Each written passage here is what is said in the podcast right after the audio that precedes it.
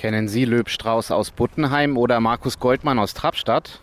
Nein, aber sicher kennen Sie die Jeansmarke Levi's oder die Investmentbank Goldman Sachs. Beide sind von den genannten Landjuden aus Franken gegründet worden. Landjuden? Ab dem 15. Jahrhundert prägten jüdische Landgemeinden den Raum Unterfranken, denn in vielen Städten durften Juden nicht mehr leben. Dort waren sie oftmals als Händler oder Kreditgeber tätig. Warum sie dann vertrieben wurden, weiß Dr. Rotraud Ries, die sich mit der jüdischen Geschichte in Unterfranken beschäftigt.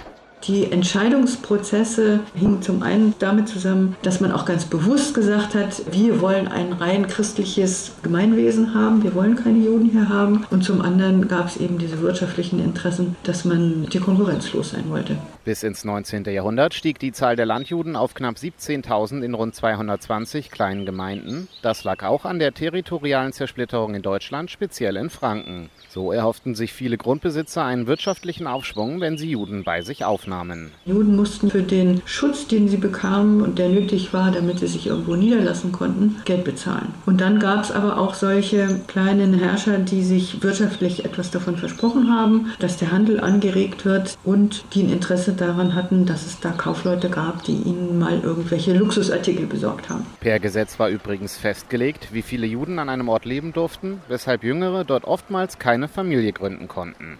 Dazu gesellten sich wirtschaftliche Engpässe. Diese wurden in den 1830ern so drängend, dass man Bayern in Scharen verließ, wie Löb Strauß und Markus Goldmann. Während der Kaiserzeit, die Wohnortpflicht wurde mittlerweile aufgehoben, kehrten einige Juden in die Städte zurück, andere blieben auf dem Land und erlebten einen wirtschaftlichen Aufschwung.